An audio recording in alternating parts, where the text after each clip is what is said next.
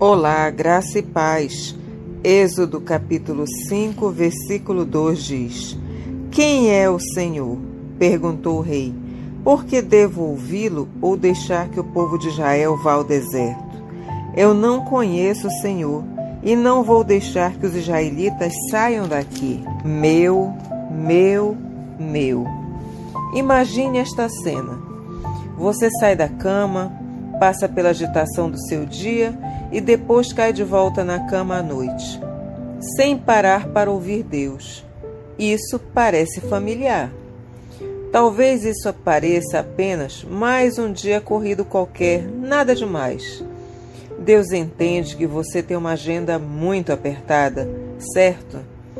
Mas quando você ignora Deus, dessa maneira, suas ações estão basicamente dizendo: Deus, esta é a minha vida, minha.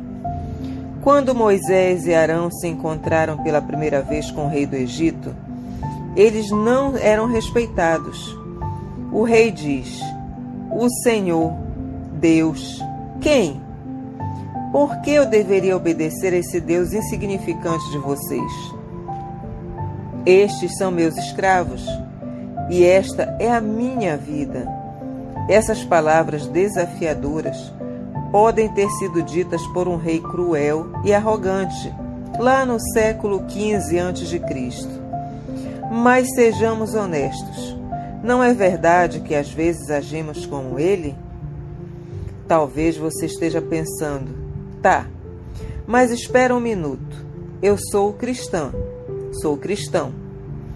Há séculos eu nunca diria uma coisa tão desagradável assim.